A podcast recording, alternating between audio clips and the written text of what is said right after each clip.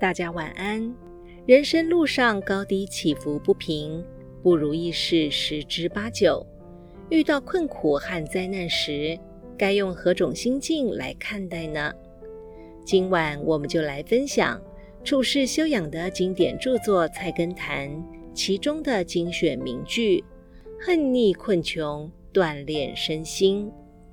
恨逆困穷是锻炼豪杰的一副炉锤。”能受其锻炼，则身心交易；不受其锻炼，则身心交损。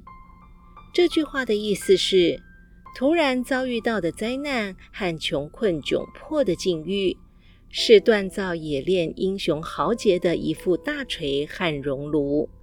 能经受得住锻炼的人，身心都会得到益处；经受不起锻炼的人，身心都会受到损害。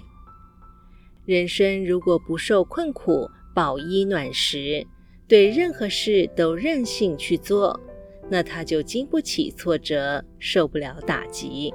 好比是在室内培养出来的花木，绝不会有健全的发展。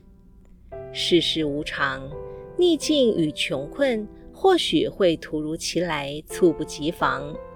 这种时候，一定要告诉自己，一切都会过去的，黑夜会过去，艰难困苦都会过去的。当艰难困苦过去之后，战胜艰难困苦的经历和经验，就成为人生宝贵的财富了。任何苦难面前，我们都要以强者的风范、藐视万难的气度来面对逆境和困厄。不仅能锻炼我们的意志力，还能使我们的心性更加坚强和完美。